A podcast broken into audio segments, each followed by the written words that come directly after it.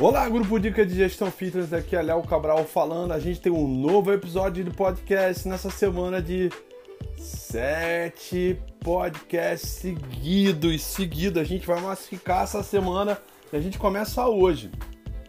Bom, você é empreendedor, gestor, coordenador de negócios, de modelos de negócios tradicionais do mercado fitness, um box e crossfit, no estudo de personal de pilates, todos os dias você tem tarefas, ações para fazer dentro do seu negócio que você é responsável.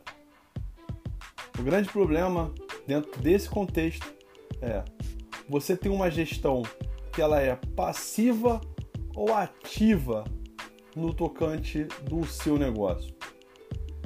É, a gente sabe que dependendo do, do período, da semana do mês, tarefas como provisionar pagamentos, planejar eventos,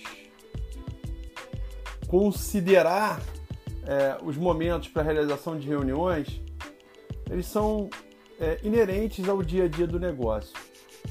Mas como você tem dentro da sua postura um processo de gestão que ele seja é, ativo ao ponto de apenas não realizar apenas as ações, as atividades que você tem religiosamente todos os meses do ano.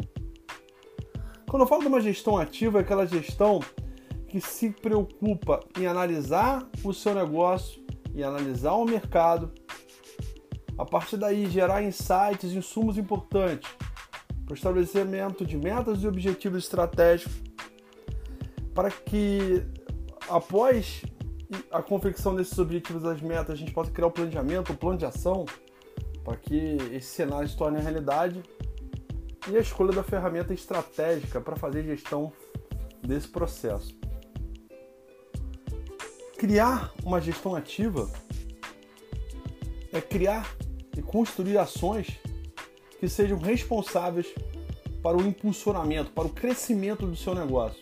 Muitas vezes as pessoas não dão prioridade a isso elas ficam apenas presas em realizar as tarefas que elas fazem todos os meses. Algumas delas elas podem ser delegadas, elas podem ser divididas para que outros profissionais executem e você só apenas conclua ou supervisione se necessariamente elas foram realizadas de forma correta.